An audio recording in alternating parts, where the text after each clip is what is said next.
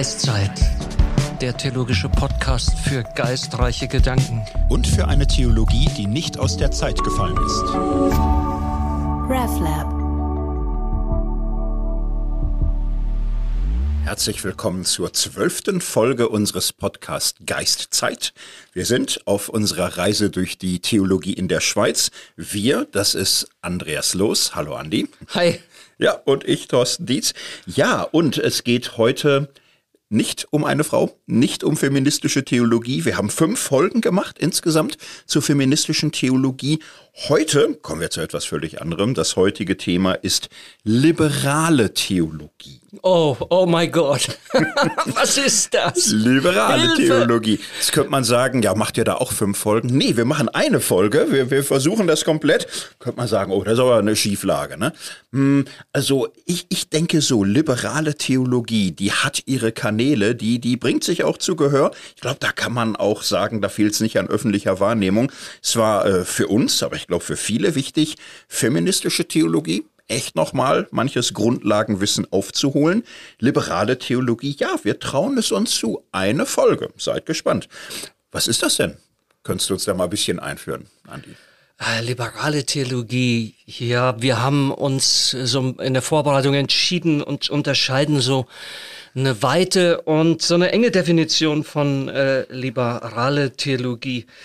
Ähm, liberal ist eigentlich so ein bisschen alle Theologie, die sich äh, bewusst als, als äh, ja, Theologie mit einer hohen Dosis Zeitgenossenschaft versteht. Theologie, die äh, diese großen Umwälzungen und Transformationen seit dem 18. Jahrhundert bejaht, ähm, sicherlich auch kritisch begleitet, aber auch, auch bejaht. Und ähm,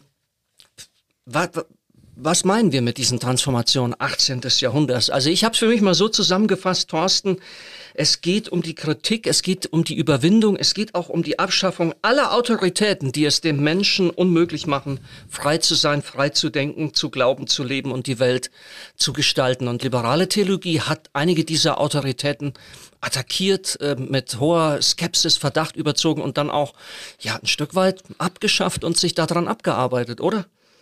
Ja, genau. Und ähm, das muss man so insgesamt sehen, wo kommen Wörter her. Manchmal haben sie ja einen ganz klaren Ursprung und so. Das ist bei liberale Theologie nicht. Da ist nicht irgendwie jemand, der sagt, ich erfinde jetzt mal liberale Theologie. Es entsteht mit dem Liberalismus, so mit dem neuen äh, ja, Denken, was ab dem 18. Jahrhundert möglich wird. So, und dann entstehen irgendwann in der Universitätstheologie diese Label liberal, Gegensatz war dann oft positiv. So, aber wer wirklich dazugehört, das ist nicht so einfach. Ja, und die Wahrnehmung unterscheidet sich auch total. Also es gibt Menschen, äh, die sagen Unitheologie.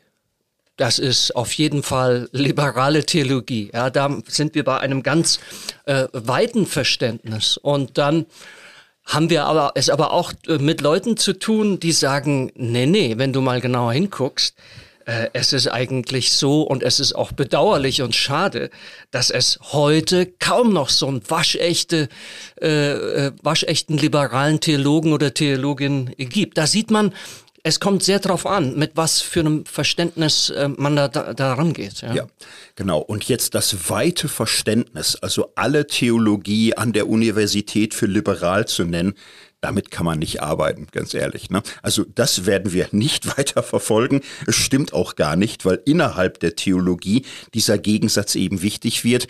Man muss ja sehen, 18., 19. Jahrhundert, auch evangelikale Aufbrüche sind im modernen Sinne liberal.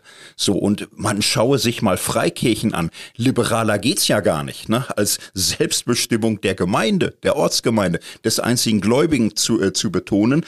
Also, nicht alles äh, ist liberal. Es ist im Grunde eine kleine Gruppe innerhalb der neueren Theologie. Man kann jetzt auch nicht einfach sagen, ja, Schleiermacher und die alle.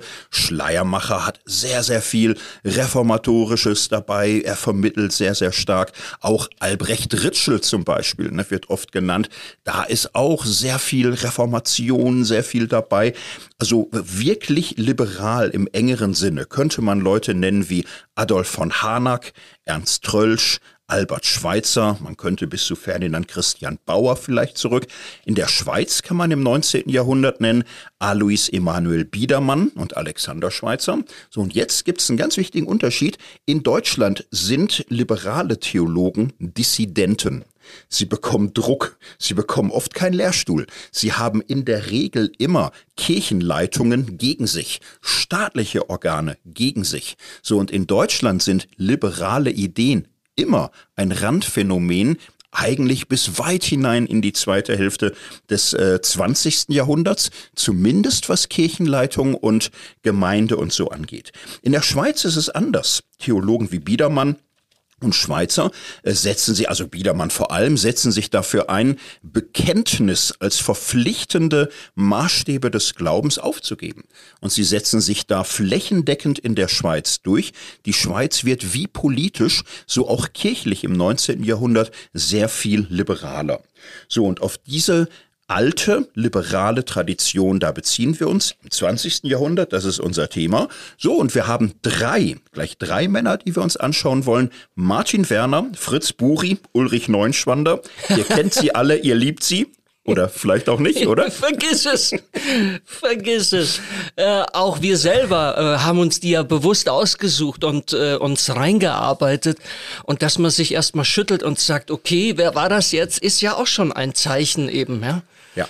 Ja, aber ich glaube schon, wir haben da die drei wichtigsten liberalen Theologen der, des Schweizer 20. Jahrhunderts und so. So, bevor wir bei denen näher einsteigen, bisschen Transparenzhinweis. Wir sind ja auch nicht mehr hier die New Kids on the Block oder so. Wir haben eine eigene lange Denkgeschichte mit Glaubens- und Theologiefragen.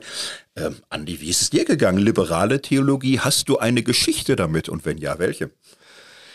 Also zunächst mal war liberale Theologie für mich das riesengroße leuchtende Warnschild. Ja, ich bin tatsächlich so aufgewachsen und auch ähm, sozialisiert, auch religiös sozialisiert worden, dass man gesagt hat, also an der Uni studieren, mach das besser nicht. Das ist alles liberale Theologie, da verlierst du den Glauben. Ja. Das ist sicherlich einer der Gründe, warum mein Leben den Weg genommen hat, den es auch so, ge so genommen hat. Ähm, und dann dann bin ich, wenn ich mich richtig erinnere, zum ersten Mal so liberaler Theologie begegnet. Man hör und staune in einer Vorlesung, die äh, mein Dozent für systematische Theologie ähm, am Theologischen Seminar St. Krishona gehalten hat, 1993, 94 oder so war das. Ähm, die hieß Bibel, Glaube und Bibelkritik. Das war für mich eine der besten und wegweisendsten Vorlesungen äh, der damaligen Zeit, also wirklich ganz, ganz stark. Und da habe ich zum ersten Mal festgestellt, dass dieses Freund-Feind-Bild nicht mehr funktioniert. Ja, dass die Leute, die jetzt da die Autorität von Dogmen, von Bekenntnissen, ja sogar auch die Autorität äh, der Bibel ein wenig attackieren und nochmal genauer unter die Lupe nehmen, dass es denen ja äh, auch darum geht, den Glauben offen zu halten unter den Bedingungen eines modernen und aufgeklärten Selbst- und Weltverständnisses. Und das wollte ich, das wollte ich auch. Also mir ist äh, mir ist da zum Beispiel zum ersten Mal aufgefallen, dass mir es persönlich, ja, wenn ich die Bibel lese, genauso geht, dass ich denke, ja, das sind tolle Geschichten. Überall der Erweis des Geistes und der Kraft Gottes. Was da geschieht, was da erzählt wird. Und was passiert in meinem Leben, im Leben meiner Kirche, was passiert da heute? Ja? Äh, dieser garstig breite Graben, das war ja nicht nur etwas, wo ich sagen konnte, oh, da die Kritischen und so, die haben da Probleme mit. Das war ja mein eigener Graben. Und ich habe dann eben festgestellt, ähm, auch ich, auch, auch mir liegt doch jetzt äh, zum Beispiel auf Jesus Christus bezogen, auch mir liegt doch daran, irgendwie das zu verknüpfen. Wer ist dieser, wer ist der, der, an den ich da glaube für mich heute? Jesus Christus. Okay, und nochmal. Und, und, und, und ist der identisch mit dem Christus des Dogmas und der Dogmatik? Ähm, und der Kirche? Was die Kirche mir beigebracht. Und und ist der wirklich identisch mit dem Christus der Evangelien und der, der ganzen Apostel? Und Und ist der wirklich identisch mit, mit dem, was Jesus wirklich selbst gewesen, gelehrt und gewirkt und gemacht hat? Ja, das war für mich irgendwie, das war für mich immer klar. Aber je mehr ich die Bibel gelesen habe, je mehr ich mich dem mal äh, gestellt habe, desto mehr habe ich halt gedacht, ah ja, also für mich sind die Dinge auch nicht klar. Und war mir da, hab da so, also sozusagen auch gewisse liberale Anteile äh, bei mir entdeckt. Zur Sache ging es dann, ähm, dann bei Bultmann, ja, weil Bultmann war für mich ja, wenn ich das jetzt sage, eine Anfechtung, stimmt das nicht mehr. Er war für mich eine geniale Lösung.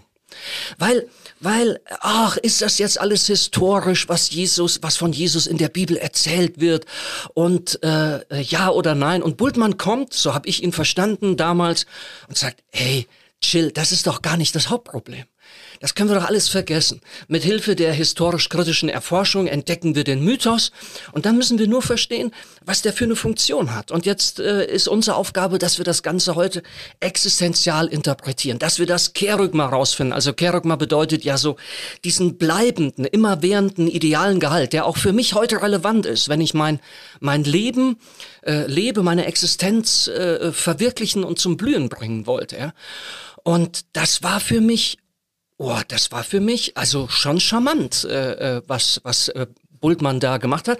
Und ich war mir gar nicht mehr sicher. Bultmann war für mich immer so, oh, das ist so ein Liberaler. Also ich habe da echt gedacht, ja, also jetzt verfließt ja alles. Ich kann ja gar nicht sauber unterscheiden, wer ist liberaler Theologe und wer nicht, ja. Und in dem Ganzen, ähm, es gäbe da jetzt noch einiges zu sagen, aber so richtig ähm, ähm, einer liberalen Theologie bin ich begegnet eigentlich zugegebenermaßen erst kürzlich.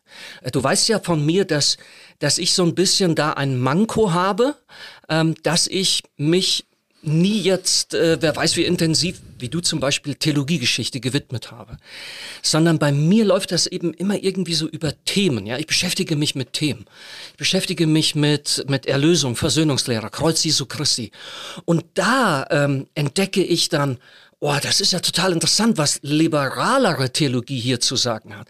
Ist das wirklich einfach so, ich der arme Sünder und dann kommt Jesus und die Erlösung und äh, wie muss ich das jetzt verstehen?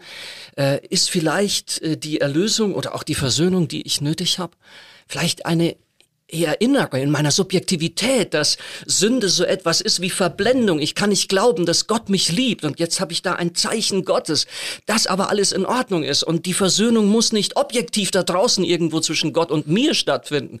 Es ist mein Selbstbewusstsein, was erlöst werden muss. Mein, mein Gottesbewusstsein, würde Schleiermacher sagen und so, ja.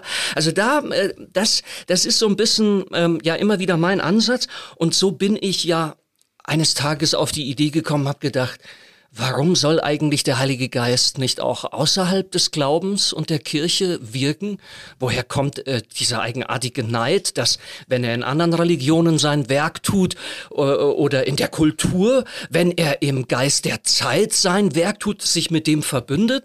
Und da fing ich ja an vor vier, fünf Jahren Geistzeit äh, Zeitgeist, äh, Forschung und Theologie und, und Heiligen Geist miteinander zu verbinden und stieß dann auf das wundervolle Buch von Jörg Lauster, Der Heilige Geist, eine Biografie, ja und habe mich so wiedergefunden in der in diesen ähm, in diesen religiösen Welterfahrungen, ja. Und dass er sagt, es gibt ein Rauschen in der Welt und wenn wir diesem Rauschen begegnen, begegnen wir etwas transzendentem, begegnen wir dem Geheimnis unserer Existenz, dem Geheimnis der Welt. Und der christliche Glaube sagt, das Rauschen der Welt das ist eigentlich Geist Gottes und dem spürt er ja danach. Also da muss ich schon sagen, Thorsten, äh, hohe Dosis an, an, an liberalen äh, Überlegungen, wo ich so dankbar bin, dass ich da unterwegs sein kann mittlerweile. Wie, wie war es bei dir? Spannende Reise, die du hast. Meine ist äh, manchmal vergleichbar und witzig anders. Also zum Beispiel, ich hatte ja eine atheistische Jugend so, ne, und war elfte, zwölfte Klasse stramm atheistisch. In der Schule für meine Rallye-Lehrerin, glaube ich, eine harte Nuss. Und dann weiß ich, hatten wir irgendwann auch Bultmann. So, und dann hieß es, guck mal, Thorsten, du bist doch immer so dagegen, so, aber der, der Bultmann, der glaubt ja auch nichts, ne? Keine Jungfrauengeburt, keine Auferstehung, keine Wiederkunft, ist das nichts für dich?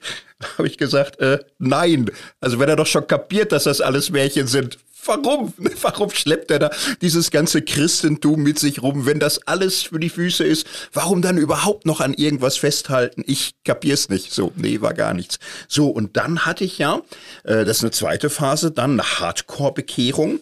So auf einmal die Erfahrung, dieser Jesus ist real.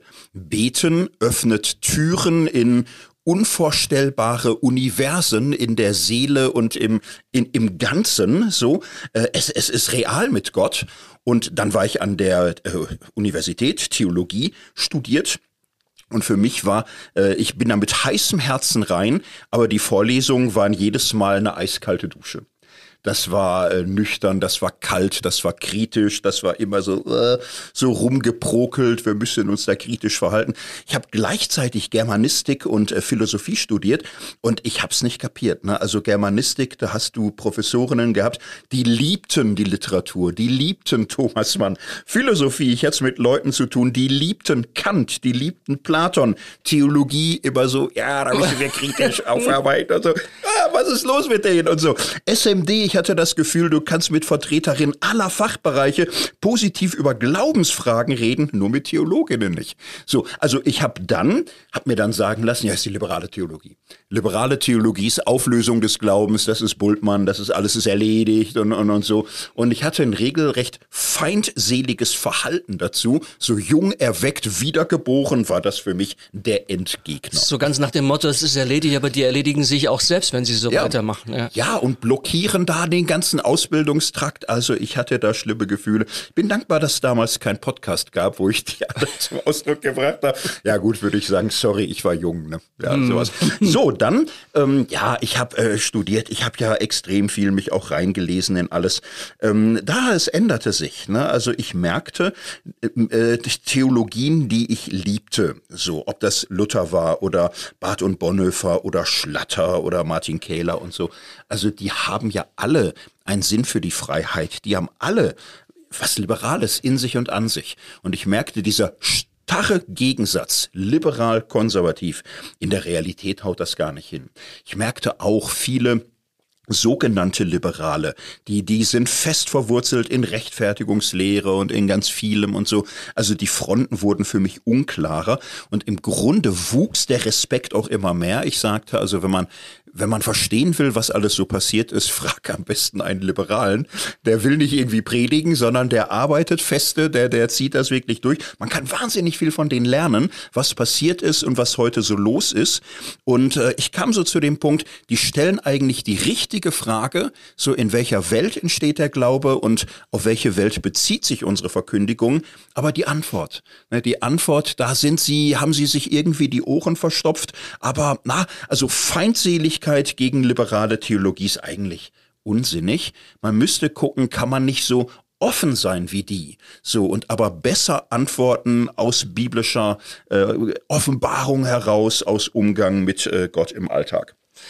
Ja, dann wäre dann wär liberale Theologie, da geht's ja jetzt schon so ein bisschen in Richtung Definition, so ein bisschen mhm. auch eine engere, äh, wäre auf jeden Fall mal so ähm, mindestens, also vermutlich, äh, sicherlich noch mehr, aber mindestens auch ein, ein Modus, ein Modus äh, des Denkens, ein Modus, wie ich mich, äh, wie ich mich annähere, wie ich den ganzen ähm, Horizont oder die Matrix, äh, in der Glaube entsteht, sich artikuliert, äh, sich reflektiert und, und deutet, ähm, ähm, der wird da sauber abgesteckt. Ja. Mit einer großen Offenheit, mit einer großen, nicht Voraussetzungslosigkeit, aber Vorurteilsfreiheit.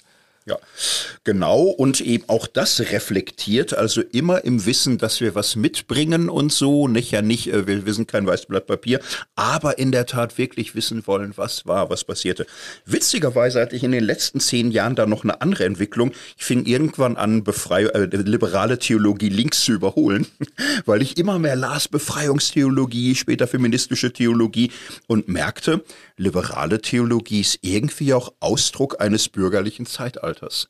Es ist eine Theologie von Männern. Es geht um das Individuum, es geht um Religion, es geht um religiöse Selbstdeutung. So ist es im Grunde eine Theologie von freien Subjekten, denen es einigermaßen gut geht und für die Befreiung von den Mächten und Gewalten, Erlösung, Gott derjenige, der herausführt, ist für die gar nicht mehr so ein Thema, weil es ihnen vielleicht auch zu gut geht. So, und ich habe immer mehr im Grunde gelernt, kritisch auf liberale Theologie zu blicken, jetzt aber wirklich von diesen befreiungstheologischen Stimmen. Ich würde am Ende sagen, äh, liberale Theologie war auch mal eine Befreiungstheologie. Und ähm, ich finde, gute Befreiungstheologien behalten hoffentlich immer auch einen Schuss Liberalität, dass es nicht äh, totalitär oder sonst wie eng geführt wird. So, aber äh, so richtig liberal zu sein, habe ich eigentlich nie geschafft dankbare, ambivalente, skeptische Gefühle wechseln sich so in mir. Also ich blicke da von außen drauf, aber ähm, gerne und lass mich da immer wieder mal neu belehren. Ich finde es für mich sowieso nicht charmant. Uh, never put all your eggs in one basket. Ja, also ähm, sich anregen lassen, sich wirklich äh, auch äh, Dinge sagen lassen, ganz viel aufnehmen. Ich hatte den Eindruck, als ich äh, in Vancouver studiert habe, da habe ich manchmal gestaunt, wie dort die theologischen Schulen wild durcheinander geschmissen werden. Ähm, aber ich habe dann irgendwie gemerkt, äh, gerade das kann total bereichernd sein und auch erkenntnisfördernd äh, im Hinblick auf die Sachen, auf die Themen, auf die Materialien Materialien, äh, die verhandelt werden. Thorsten, wir sind auf der Spur ein bisschen jetzt auch das, was wir als engeres äh, Verständnis von liberaler Theologie, ähm, ja, was äh, etwas zu entwickeln. Ähm, und wir haben uns ja drei Leute vorgenommen und ich denke, es ist nicht verkehrt zu sagen, das, was für Martin Werner, Fritz Buri und Ulrich Neunspanner ähm, eine gemeinsame Grundlage ist, ist folgendes. Es ist eine Art von Theologie, liberale Theologie. Sie verzichtet auf die Idee, ich nenne es mal einer robusten, einer eindeutigen, einer klaren Offenbarung oder Selbstmitteilung äh, Gottes. Ja, da steht sie also deutlich im Widerspruch. Das ist jetzt auch hier für die Leute interessant. Zur gleichen Zeit wie Karl Barth, Wort Gottes Theologie, da stehen sie deutlich im Widerspruch zu dieser Theologie. Es ist eine äh, Theologie, die ausgeht von religiösen Erfahrungen, von menschlicher Religiosität, von Religion, natürlich in christlicher Tradition, nicht notwendig atheistisch, ja, auch wenn das durchaus äh, äh, vorkommt. Ähm, aber Gott bleibt letztlich ein ungreifbarer Sinngrund, so ein letzter Horizont, äh, unter dem äh, das Leben in dieser Welt, unser eigenes Leben sich ereignet und vollzieht. Ähm, aber so eine Botschaft, Selbstmitteilung, Selbsterschließung oder wie auch immer man das nennen will, liegt nicht vor. Wir werden jetzt feststellen, das ist schon so ein gemeinsamer Nenner dieser, ja. dieser, dieses Ansatzes von Theologie. Genau, und äh, für alle, die so ein bisschen die Landkarte insgesamt sehen wollen, das ist eben nicht der Mainstream an den äh, Fakultäten, wenn man so systematisch schaut. Also gucken wir mal nach Zürich, wo wir ja zufällig auch sind. Ähm, Gerhard Ebeling war hier sehr prägend oder Pierre Bühler, dann Schüler. Ja, da ist sehr viel Lutherisches, sehr viel Reformatorisches. Schon natürlich auch Offenbarung Gottes, aber Anknüpfung eben an die heutige Zeit. Oder Ingolf Dalfert, Christiane Tietz, da ist sehr viel Barth, Bonhoeffer sehr stark bei Tietz, also auch wieder Offenbarung und natürlich Anknüpfung an die heutige Zeit. Man könnte das Vermittlungstheologie nennen. Ist ein Ausdruck. 19. Jahrhundert war ursprünglich mal Vermittlung Schleierbacher Hegel. Man kann den Begriff weit fassen. Ich würde sagen, der Mainstream an den Universitäten ist vermittlungstheologisch. So, ah, im Grunde bin ich da auch heimatlicher, sehr viel mehr. Reine liberale Theologie, die hast die Stichpunkte genannt. Und jetzt wird Zeit, zu Martin Werner, zu Fritz Buri, zu Ulrich Neunschwander zu gucken. Was waren das für Menschen? Wofür ja, komm, leg die? los. Du hast dir den Werner vorgenommen. Ja. Ähm, sag ein bisschen was so über, über ihn als Person und dann natürlich so, äh, was, was er ausgetüftelt hat. Genau. Und hm, es sind drei äh, ja, Forscher mit einem teils sehr großem Werk, sehr dicken Büchern. Es geht jetzt hier um ein paar Ideen davon. Nicht? Martin Werner lebt 1887 geboren bis 1964, wurde Professor für systematische Theologie und Dogmengeschichte in Bern. So sein großes Werk, das Hauptwerk, heißt die, der protestantische Weg des Glaubens. Das sind zwei Bände, aber das sind wirklich auch Bände, nicht Bändchen. So, das sind 900 Seiten und mehr jeweils. Im Grunde ist es eine Gesamtsicht des Christentums, ist das Ergebnis einer ungeheuren Verarbeitung des christlichen Glaubens und er hat ja Dogmengeschichte, Systematik betrieben. Das ist schon sehr eindrücklich. So, er setzt voraus die großen Arbeiten zur Dogmengeschichte, die es im 19. Jahrhundert gab. Das sind so Namen wie Hanak, äh, Seeberg und Lofs. Also es gab so eine Zeit, da war Kirchengeschichte, Dogmengeschichte wirklich die zentrale Disziplin der Universitätstheologie und da lag ungeheuer viel Wissen auch vor. So und das hat damals für viele liberal gesonnene so die Überzeugung gebracht, du liebes bisschen, so als junger Mensch denkt man Dreieinigkeit, Christologie, da gibt's so schöne Ergebnisse, die glauben wir heute auch alle noch, aber wer einmal sich durchgearbeitet hat durch die Entstehungsgeschichten dieser Dogmen, der kann irgendwie nicht mehr. Der weiß zu viel, der hat zu viel gehört, der spürt auch, dass da weltanschauliche Voraussetzungen mit verwoben sind, die uns heute ganz fremd sind. So, und das ist im Grunde etwas, was Werner im ersten Band seines Buches zeigt. Er geht nochmal ausführlich so ein auf die Entwicklung des christlichen Glaubens und zeigt, ähm, ja, die, die Glaubensgeschichte ist sehr bruchreich.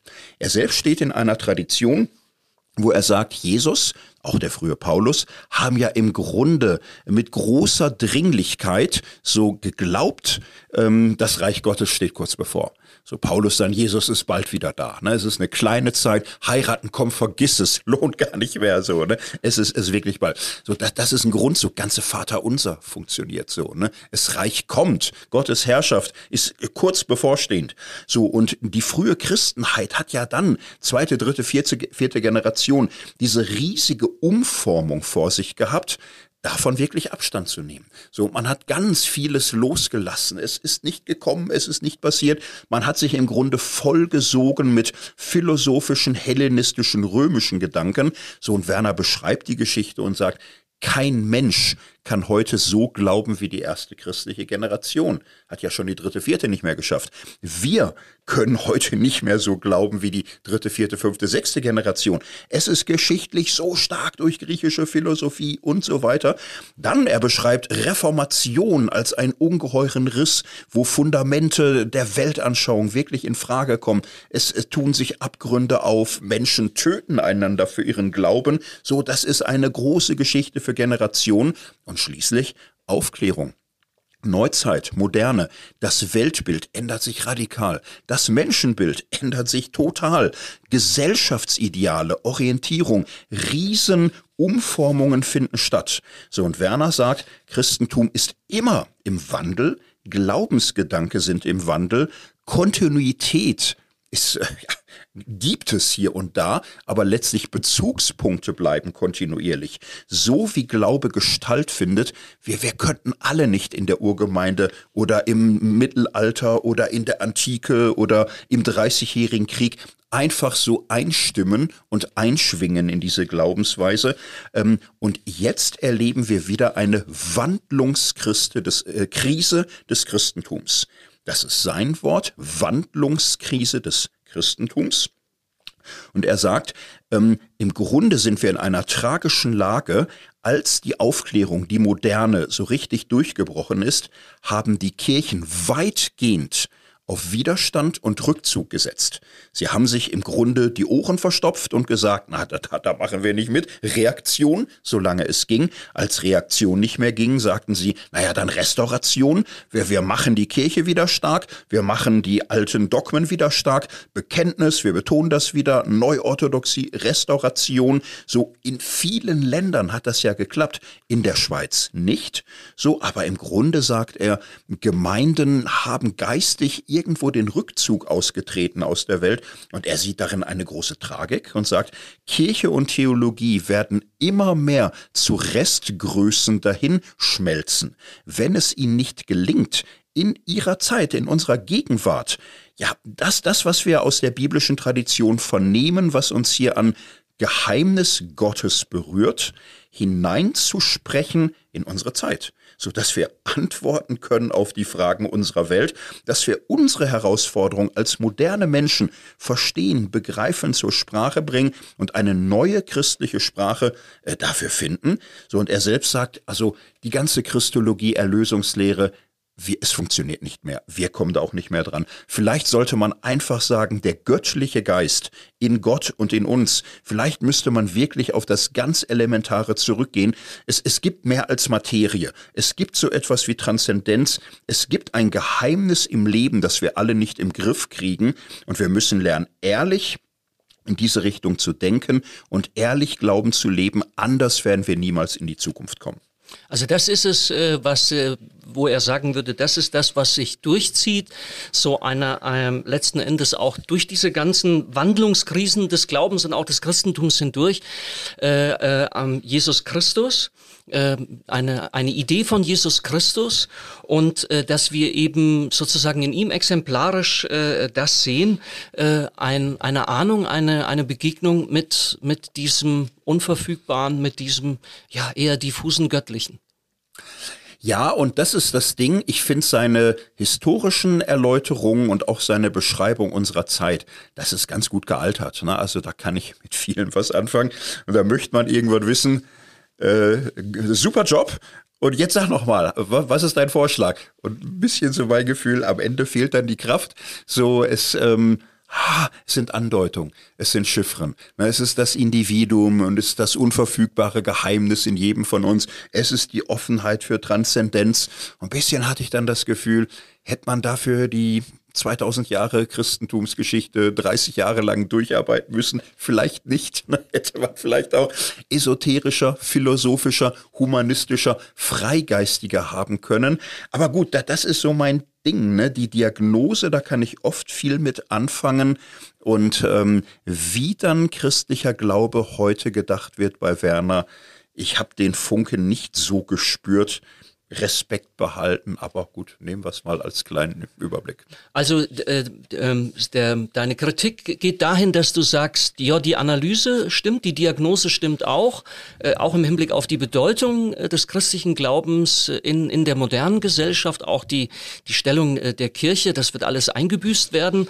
Menschen, Menschen ähm, können da nicht mehr andocken, das ist gar nicht mehr sprachfähig, das ist gar nicht mehr einsichtig, das leuchtet alles nicht mehr ein. Okay, das stimmt. Aber was wär's denn dann jetzt? Ja. Was führt denn dann wirklich in die Zukunft? Genau, und er beschreibt in den 50er Jahren, was jetzt passiert.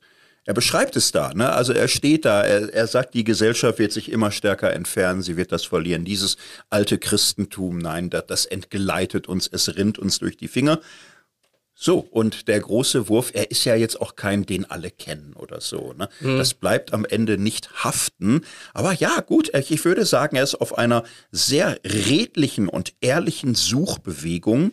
Das ist schon eindrücklich. Ich, das beschäftigt mich immer wieder, Thorsten, ähm, auch im, im Gespräch zum Beispiel, was wir letztens mit äh, Irene Giesel hatten. Ich frage mich dann immer, okay, der Zustand der Kirche, teilweise prophetisch, jetzt gerade auch von, der, von dieser liberalen Theologie im engeren Sinne auch äh, vorausgesagt, vorausgeahnt, ja, äh, vor, vor einem halben Jahrhundert schon das geschrieben, was heute noch einmal viel, viel stärker Wirklichkeit ist.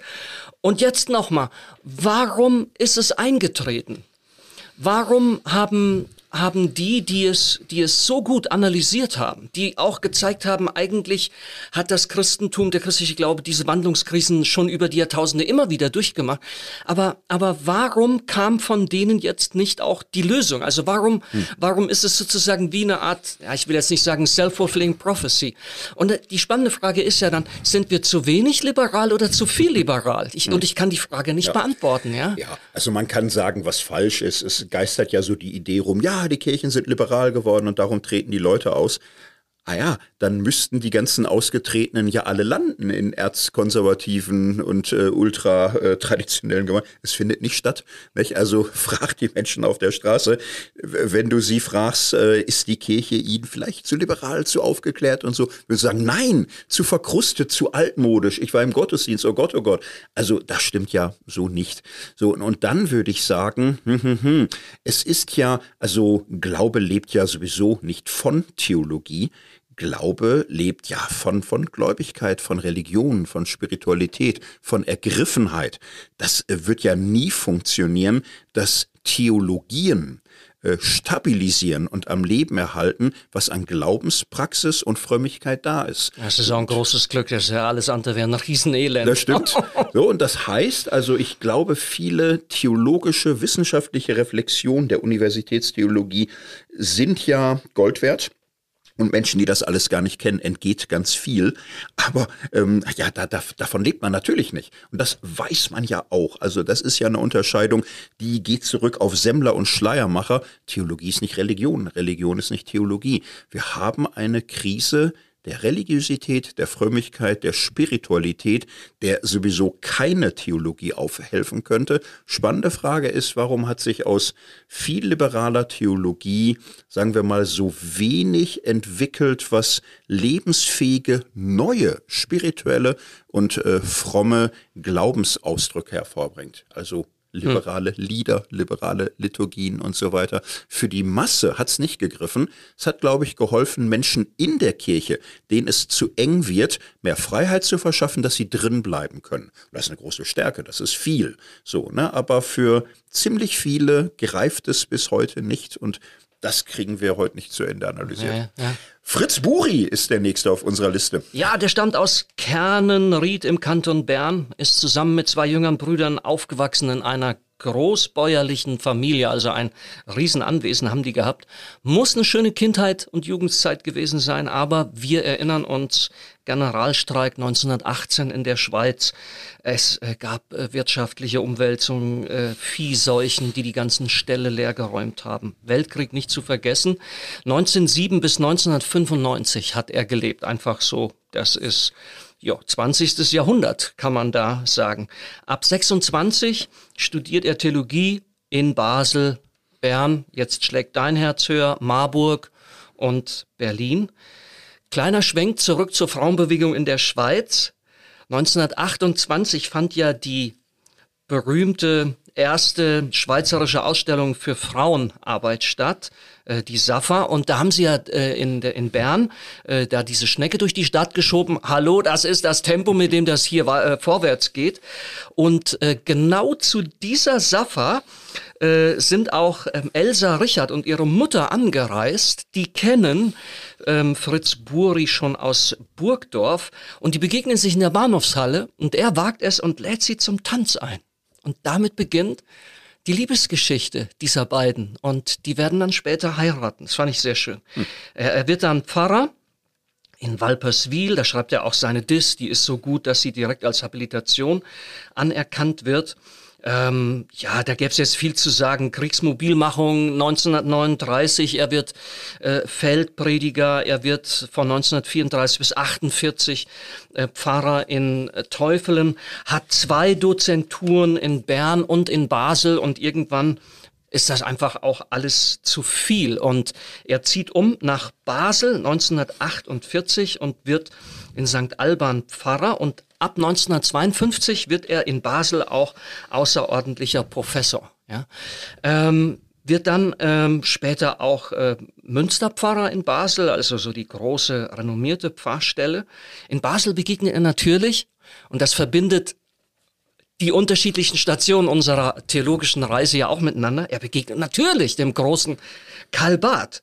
Äh, Fritz Buri rezensiert einen der Bände von Karl Barths kirchliche Dogmatik. Karl Barth reagiert verschnupft und sagt zu ihm in einer kurzen Begegnung zwischen Tür und Angel, wenn Sie ein Professor sein wollen, so sollten Sie nicht immer nur anderen am Zeug flicken, sondern einmal positiv und umfassend darlegen, was Sie selbst zu sagen haben. Und Fritz Buri äh, berichtet dann autobiografisch, Das hat er sich sagen lassen. Ja. Das also, ist so ja. die Geburt, äh, das war eine der Anregungen, dass er dann eines seiner Hauptwerke äh, geschrieben hat, eben seine dreibändige äh, Dogmatik, ja, ähm, das, ähm, das finde ich ne, fand ich eine, eine interessante Anekdote. Der Anekdote. Witz ist ja, dass man das Karl Barth auch über zehn Jahre lang vorgeworfen hat. Die ganzen 20er Jahre hat Barth das immer gehört. Ich glaube, er hat sich tierisch gefreut, als er es mal zurückgeben konnte. Ja, aber schön, wenn man so Sachen mal aufnimmt und sagt, ja genau, lass mich mal positiv sagen, was ich meine, ist mal eine Challenge. Ne? Mhm, ja. ähm, und dann geht er aber noch mal richtig ab, dieser Fritz Buri, und zwar international. Er hat äh, ab Anfang der 60er Gastprofessuren in den USA ähm, und dann auch Gastprofessoren ähm, Professoren ähm, in Japan, International Christian University in der Nähe von Tokio. Und dann folgen immer wieder mehrere Japan-Aufenthalte. Er besucht Korea, Australien, Indien und hier findet so diese internationale, interreligiöse, auch diese dialogische, diese gesprächsoffene äh, Facette seiner Theologie, die findet hier volle Entfaltung. Ähm, ich habe es schon angedeutet, ähm, eines seiner großen Hauptwerke ist die Dogmatik als Selbstverständnis äh, Verständnis des christlichen Glaubens. Interessant fand ich auch, dass er eine Dogmatik im Dialog geschrieben hat. Und zwar, äh, die haben damals drei systematische Theologen in Basel gehabt. Heinrich Ott, Jan Milic Lochmann und äh, Fritz Buri. Und die haben dann gemeinsam eine, eine Dogmatik geschrieben, ja, wo jeder reden und auch jeder auf den anderen reagieren darf. Finde ich bis heute, mhm. solche Formate finde ich äh, bis heute vorbildlich. Würden ich heute einen Podcast machen, ne? Schade, aber ja, verpasst. Ja, aber. Absolut, absolut. Ähm, ja, und das Ganze ähm, endet dann eben auch, also eines seiner wichtigen äh, letzteren Werke war dann eben der Buddha Christus als der Herr des Wahren Selbst da merkt man, dass er da wirklich interreligiös äh, gearbeitet hat und dass er versucht, äh, auf eine gewisse Weise Erkenntnisse äh, des Buddhismus und auch des Christentums miteinander zu verbinden. Soll ich noch kurz die, die, die, die theologische Linie von ihm nachzeichnen? Ist nämlich interessant. Ähm, Martin Werner war ja sein Lehrer, oder?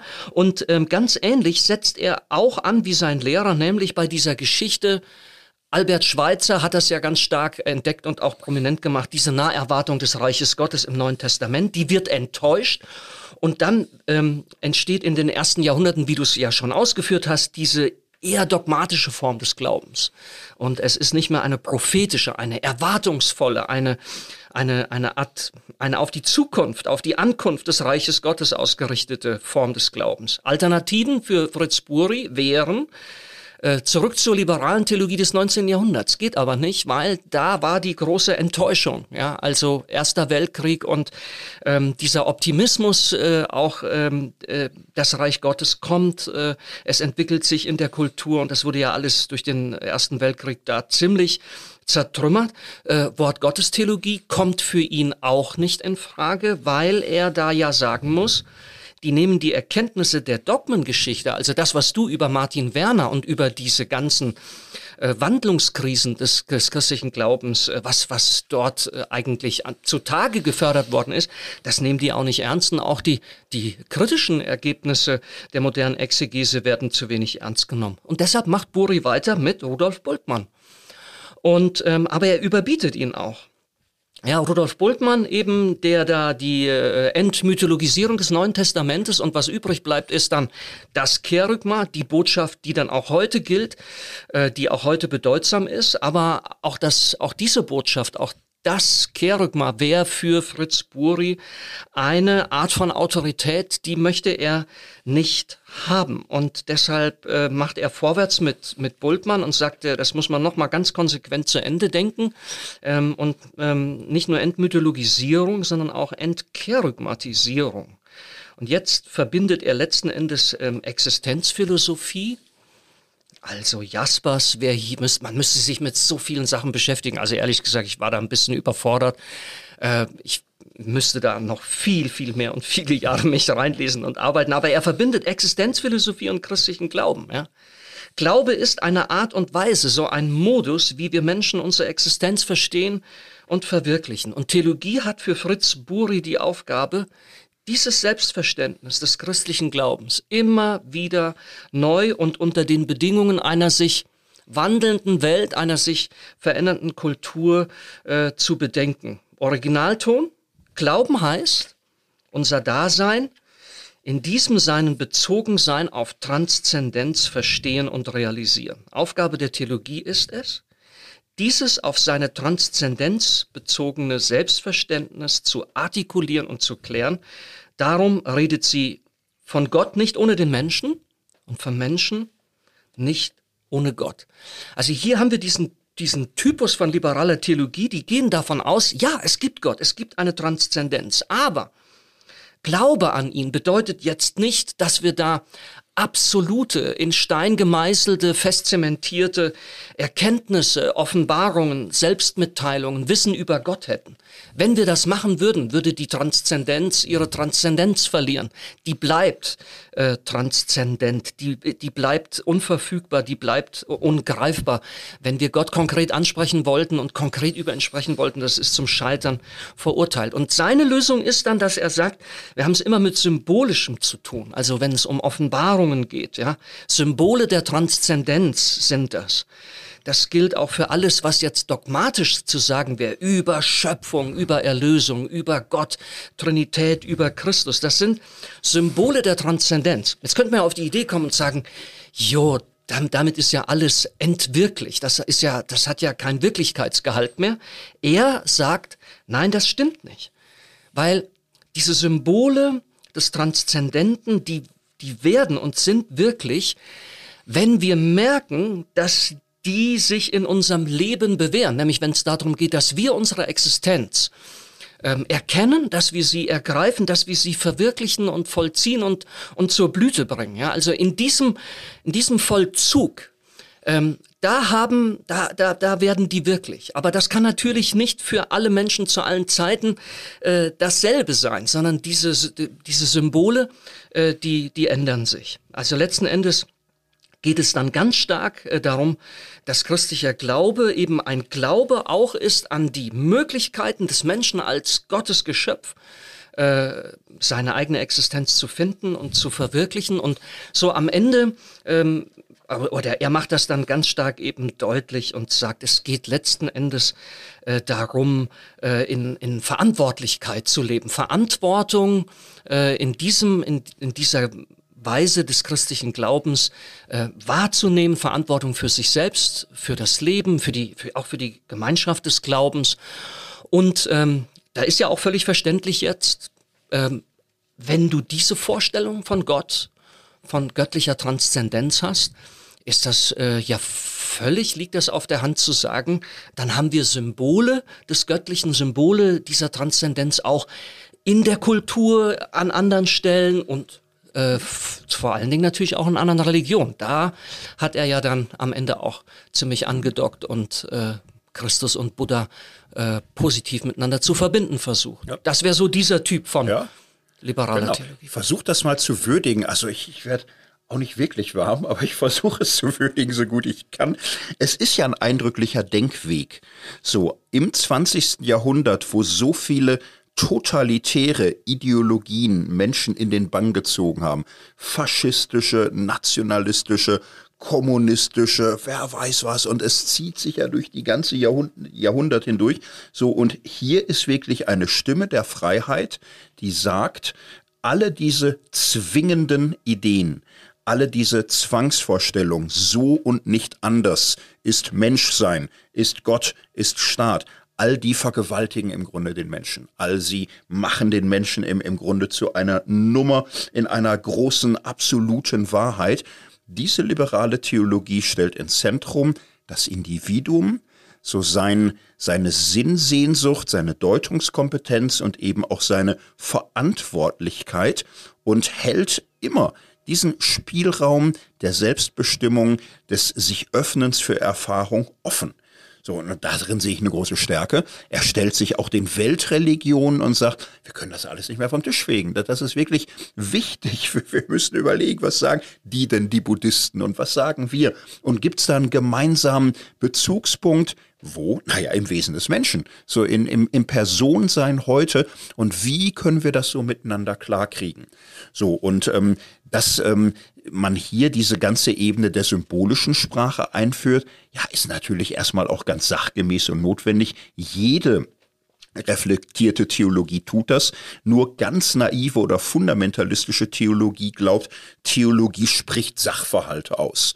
So kann es von Paulus herkommen und uns sagen, wir sehen durch ein Spiegel ein undeutliches Bild. Also von Anfang an weiß man, wir reden eigentlich gebrochen von Gott mit Bildern, Metaphern, Symbolen. Ja, so. da unterscheidet er sich auch von Karl Barth. Ja, also er unterscheidet hm. ganz stark und sagt, das Reden Gottes ist nicht dasselbe wie unser Reden über Gott. Und das wäre ja Barth auch. Barth hat im Grunde eine Symboltheologie mit den Mitteln der Analogie. So genau. Analogia genau. fide. Aber Barth hat dann fixe Symbole. Ja. Und, und von denen macht, macht er das alles fest. Und im, im Grunde hat äh, Buri eine Symbolsprache, die ganz offen ist die in dem Grunde auch offen ist, sich weiterzuentwickeln, die Schwerpunkte völlig anders zu setzen, vielleicht interreligiös zu werden. Das ist am Ende für ihn das, ähm, das Entscheidende. Und äh, der christliche Glaube ist da ein inspirierender Urgrund, in dem er sich verwurzelt weiß durch seinen ganzen Denkweg ja, und wo es hinführt, dass das wird einfach so die, das, das wird sich zeigen. Genau, und ja. da fühle ich mich ein bisschen auch, wie soll ich sagen, alleine gelassen. Und ich denke auch manchmal, ja, das ist die Situation, in der ich, in der viele Leute sich tatsächlich befinden. Äh, durchaus auch eine, eine, ja, nicht prekär, aber äh, gar nicht so einfach. Und jetzt, äh, jetzt hast du es nochmal besser beschrieben. Du hast mir das, was ich sowieso schon erlebe und weiß, du hast es mir nochmal intelligenter und auf hunderten von Seiten nochmal mal erklärt, aber sag mir doch bitte, äh, was jetzt genau in dieser Situation? Und da denke ich irgendwie, das ist mir, mir ist das irgendwie nicht genug. Und ich, ich, es kommt dann immer auch wieder, wieder dieser Vorbehalt oder diese Skepsis, dass ich denke, erledigt sich das nicht von selbst, dass ich mit den Achseln zucke und sag, ja, ja gut, das, so ist es, ja. So, aber nochmal, warum jetzt äh, genau christlicher Glaube? Warum äh, das Ganze? Ja, und dann würde Fritz Buchi jetzt sagen, sag mir nicht, sag mir jetzt, sondern guck selbst, schau selbst, frag selbst. Das ist immer der Anspruch. Sobald du ihn haben willst als neue Autorität, die sagt so und das und hier und, und, und so, würde er sagen, nee, die, die Welt ist voller solcher Angebote. Du findest überall autoritäre Prediger, die dir ganz genau sagen, wo es lang geht und wie. Ich nicht.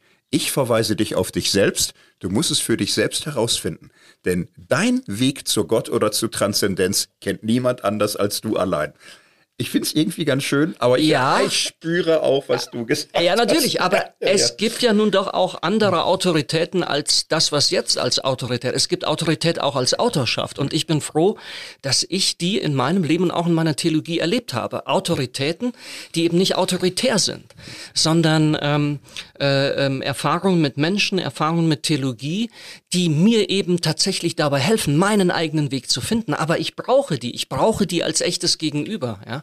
Und letzten Endes, vielleicht kommen wir da ja am Schluss noch drauf, brauche ich auch Gott als ein solches Gegenüber. Ja? Äh, ich, ich fühle mich da immer ein wenig in meiner eigenen Subjektivität auch überfordert, dass man, dass man mir sagt, na ja gut, also jetzt nimm das hinein in, in deinen existenzialen Selbstvollzug und dann schau, äh, wie du an das Geheimnis äh, oder Gott, an das Göttliche als das Geheimnis dieser Welt herankommst. Ja? Also mhm. ja. Ähm, ich kann dem unheimlich viel abgewinnen, aber irgendwie, ja. Hm. Ja, kommen wir zum letzten. Ich glaube, da können wir noch gut draufblicken. Ulrich Neuenschwandner lebt 1922 bis 1977. Ah, er stirbt mit Mitte 50, ne, ein bisschen früh. Schüler von Martin Werner, war ähm, in Bern auch Professor systematische Theologie 67 bis 77. Auch Albert Schweitzer, äh, ja, Fan kann man fast sagen. Ne? Albert Schweitzer ja, Europäer müsste man sagen, ne? aus dem Elsass ursprünglich, im Schwarzwald dann geboren, aber weltweit Lambarene, eine Weltfigur als äh, Philosoph, als Theologe, als Arzt, Friedensnobelpreisträger, könnte man viel zu sagen. So, er ist im Grunde so gerade für die neuere Schweizer liberale Theologie ein ganz großes Vorbild gewesen. Was ich bei Neuenschwander wirklich spannend fand, ist sein Buch Die neue liberale Theologie von 1953 die neue liberale Theologie, auch schon 70 Jahre alt wieder, so schnell kann es gehen. Ich finde sie aber nicht schlecht gealtert, weil er Bilanz zieht und sagt, wo kommen wir Liberalen her? So, und er erinnert nochmal so an die Aufbrüche 19. Jahrhundert und das Bürgertum, Bekenntnisfreiheit, Wissenschaft, geschichtliches Denken. Und er sagt, wir haben ja echte wesentliche Anliegen, die ja immer noch gültig sind. Wir wollen redlich sein, wir wollen wissen, was äh, trägt. Wir sind skeptisch gegen alle Wundersucht. Wir sind ablehnend gegenüber aller Autorität. Aber er sagt, ah, wir haben auch ein Problem, schon. Also 19. Jahrhundert liberale Theologie war sehr optimistisch. Wir haben vieles äh, in Frage gestellt. Wir haben gesagt, ja, Augustinus Erbsünde ist ja furchtbar, ist gar nicht biblisch und, und so. Die Dogmen, Erlösung, wir brauchen keine Erlösung. Also, ist doch Wahnsinn, uns das alles einzureden. Und er fragt sich, hat die erste Hälfte des 20. Jahrhunderts da vielleicht äh, uns auch mal Hausaufgaben gestellt. Also gibt es vielleicht Dinge, mit denen wir nicht so leicht klarkommen. Und er sagt, oh ja, hat sie. Also zwei Weltkriege, das, was wir an Zerstörung, an Verheerung haben, an Massenmord, an Menschenvernichtung, an Wahnsinn, an Ideologie, das geht nicht äh, spurlos an uns vorbei. So, und, und er sagt dann, ähm, natürlich jetzt nicht wieder den nächsten Autoritarismus, das kann es alles nicht sein, aber wir haben Learnings, also wir, wir müssen uns manchen Dingen stellen. Er bringt es auf das Wort Abgründigkeit. Das ist ein tolles Wort, finde ich. Finde ich auch. Er sagt, ähm, wir Liberale waren immer schon Menschen in der Zeit, ist unsere Stärke. So, und ja, 1953, hm, ich blick mal zurück. Wir müssen die Abgründigkeit ernster nehmen, die wir Menschen wahrnehmen, im Leben, aber auch bei Gott. So, er geht das durch und sagt, na, Erbsündenlehre, da, da, das am Ende doch nicht. Aber die optimistischen, harmonischen Menschenbilder, ab dem 18. Jahrhundert, 19. Jahrhundert, das, es hat nicht standgehalten. Diese Verführbarkeit zum Bösen, diese Anfälligkeit des Menschen, wirklich äh, bösartig, teuflisch, grausam zu werden, ist eine Realität.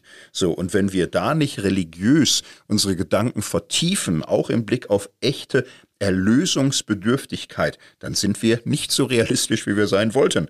Er sagt, die Welt, so dass das Leben, wir müssen doch die Gebrochenheit dieser Weltzeit ernst nehmen, auch sehen, dass du mit besten Absichten eine gute Welt zu errichten, äh, Zwang errichten kannst, problematische Dinge einschlägst. Diese Idee, dass Aufklärung, Zivilisation und so weiter, er hat noch kein postkoloniales Bewusstsein, aber du merkst ja schon, also die Idee, dass aufgeklärte Kolonialmächte die ganze Welt jetzt zivilisieren, da geht er auf starken Abstand und sagt, ähm, echte Harmonie, echter Frieden und Gerechtigkeit, das ist im strengen Sinne wirklich Hoffnung, Hoffnung über alles hinaus, was wir machen können. Das ist eschatologische Hoffnung. Wir haben da kein Konzept mehr, kein Skript, aber am Ende ah, brauchen wir das. Und Abgründigkeit Gottes. Er, er sagt, wir, wir haben Kriege erlebt, Zerstörung, Verzweiflung, Massenmord an, am ersterwählten Volk Gottes. Und was macht das mit unserem Beten? Was macht das mit unserem Gottvertrauen? Was macht das mit unserem Bild vom lieben Gott? Da, da waren wir oft zu leichtfertig vielleicht. Allzu leichtes Reden vom lieben Gott ist nicht liberal, sondern oberflächlich. Und er sagt, wir müssen sehen wir, wir waren so rational und vernünftig. Wir brauchen wohl eine neue Docta Ignorantia, eine neue belehrte Unwissenheit. Also wir müssen uns stärker bewusst werden, was wir nicht wissen und wie tief Gott Geheimnis ist, auch abgründig. So, und ah, das habe ich gern gelesen und gesagt, ja Mensch, das, das fühle ich alles richtig. Und das gilt, glaube ich, auch für so manchen Konfessionalismus, Pietismus, für manches Charismatische. Diese Abgründigkeit mal ernst nehmen. Ich glaube, wir sind heute in einer Zeit mittendrin, wo religiöses Gerede ohne Bewusstsein von der Abgründigkeit von uns und von allem nicht mehr glaubwürdig sein kann. Natürlich mit der Gefahr eines, äh, eines Dualismus, der dann in Gott eingetragen wird, äh, ein Gott, der auch so eine dunkle Seite hat, Deus, der offenbare Deus Revelatus, der verborgene Absconditus. Das können wir jetzt nicht weiter verfolgen, aber was, glaube ich, an dieser Stelle wert ist, festgehalten zu werden, ähm, das Ganze hat schon eine Neigung und Tendenz jetzt zu einer negativen Theologie, also eine, was ist es, apophatische Theologie, die sagt, Gott in seiner Geheimnishaftigkeit, in seiner Unverfügbarkeit, äh, inklusive auch dieser Abgründigkeit und hat dann auch so diesen, ja, man könnte auf diesem Weg ein bisschen auch das Mystische jetzt mit reinholen. Das ist so mein Eindruck, äh, dass hier dieser Zusammenhang zwischen liberaler Theologie und äh, auch, auch mystischer Religion, mystischem Glauben ähm, sehr sichtbar wird und, und äh, hergestellt ja. werden kann. Ja, finde ich auch. Und also der Hauptstrom der Theologie hat ja dann nie so dieses ganz Liberale übernommen. Es gab immer eine breite Einsicht, wir müssen schon im Kontakt bleiben mit Bibel, mit Gott, mit Reformation, mit ganz vielen Dingen in einer liberalen Haltung vielleicht, aber dann doch reformatorisch oder pietistisch oder wie auch immer sein. Und ja, das fühle ich auch sehr. Also ich glaube, in die Richtung müsste es eigentlich gehen. Ja, jetzt können wir nochmal Bilanz ziehen. Wie geht es dir mit liberaler Theologie am Ende der Folge? Ja, mir geht's gut. Ich lerne von denen unheimlich viel. Ähm, äh, für meine eigene Theologie habe ich in den letzten Jahren durchaus diesen Prozess auch verspürt, dass ich manchmal ein bisschen staune und auch die Luft anhalte, was ich noch vor zehn oder wie viel Jahren auch äh, über Gott genau äh, zu wissen und zu sagen meinte. Ähm, ich finde das äh, teilweise sehr, sehr hilfreich, äh, das einfach auch mal äh, dort andocken zu können mit dieser Nicht-Eindeutigkeit, mit dieser Abgründigkeit, mit dieser auch Widerständigkeit des Lebens und der Welt und ein Stückchen auch äh, mit der Widerständigkeit äh, äh, Gottes umzugehen. Also da knüpfe ich jetzt mal gerade so an dieser Stelle an. Ich habe halt an einer Stelle, das habe ich schon angedeutet, äh, bei aller Berechtigung, bei allem auch mitgehen, ähm, einen Vorbehalt, der mich schon seit längerem beschäftigt. Und das könnte man vielleicht an der Frage des Gebets deutlich machen. Also wenn jetzt, wenn jetzt ähm, der Regler äh, ich verstehe das total, die Warnung, Vorsicht mit Offenbarung, mit äh, Selbsterschließung, mit Selbstmitteilung Gottes. Und dann machen wir mit Hilfe von Analogieverfahren oder wie auch immer, kommen wir zu klaren, eindeutigen, fassbaren Aussagen, zu Erkenntnissen über Gott selbst. Ähm, äh, das finde ich schon, äh, es wird schwierig, wenn man den Regler zu sehr auf diese ähm, objektivierende Seite des Glaubens und der Theologie äh, schiebt. Aber wenn man jetzt den Regler zu sehr auf die, auf das, auf die, auf das Subjektive schiebt, habe ich zum Beispiel einfach die Schwierigkeit, dass ich sage, funktioniert das denn wirklich? Dass ich jetzt im Akt des Gebetes sage, na ja, ich weiß überhaupt nicht, ich kann nichts sagen über die Instanz oder über denjenigen, zu dem ich da bete. Vielleicht gibt es diese Instanz ja gar nicht. Und jetzt soll ich Gebet praktizieren und verstehen und einüben ähm, als ein Akt, den ich ganz stark aus mir selbst heraus äh, äh, setze. Und ich arbeite mit dem Göttlichen, mit einem Transzendenten, so wie mit einem vorgestellten Gegenüber, was ich im Gebet, na ja, hm, spreche ich es an, spreche ich mit ihm. Ähm, und da denke ich, ja, bei aller Problematik, dass ich mir Gott zum Beispiel konkret personhaft vorstelle und jetzt mir einbilde, Ges äh, Gebet ist Gespräch mit Gott, da habe ich mich auch sehr, sehr stark erstmal von verabschiedet, ja. So sehr glaube ich aber auch, ich persönlich könnte diesen zentralen Akt, auch diesen zentralen religiösen Akt nicht, nicht vollziehen, ohne den Glauben an einen, der mir in einer gewissen Objektivität auch gegenübersteht, der von sich aus die Initiative ergreift, mich anregt, mich mich ergreift, ja, Ergriffenheit, äh, mich, ähm, das ist eine Transzendenz, die mir nahe kommt. Und ich finde, es ist äh, viel, viel stärker so ein Ineinander unterschiedlicher subjektiver Faktoren, jetzt am Beispiel des Gebets deutlich gemacht. Aber ich brauche für das Gebet immer auch noch eine Portion Bartsche äh, Theologie, nenne ich es jetzt mal, ohne das komme ich nicht ganz aus. Ich wäre sonst überfordert damit. Andere mögen das nicht sein, ich wäre überfordert. Also kann ich sehr gut hören, nachvollziehen, ist ähnlich. Ich bin froh, alle Angst davor los zu sein. Ich bin froh, alle Wut darüber los zu sein. Nein, das ist ja super spannend. Also auch jetzt in, in Deutschland ist es ja breiter und gewichtiger, würde ich mal sagen. Münchner Theologie oder äh, Theologen wie Ulrich Barth, Klaas Heusing schreiben ja ganz spannende Sachen. Jörg Lauster hast du erwähnt, äh, liberale Theologie als Traum für freie Geister.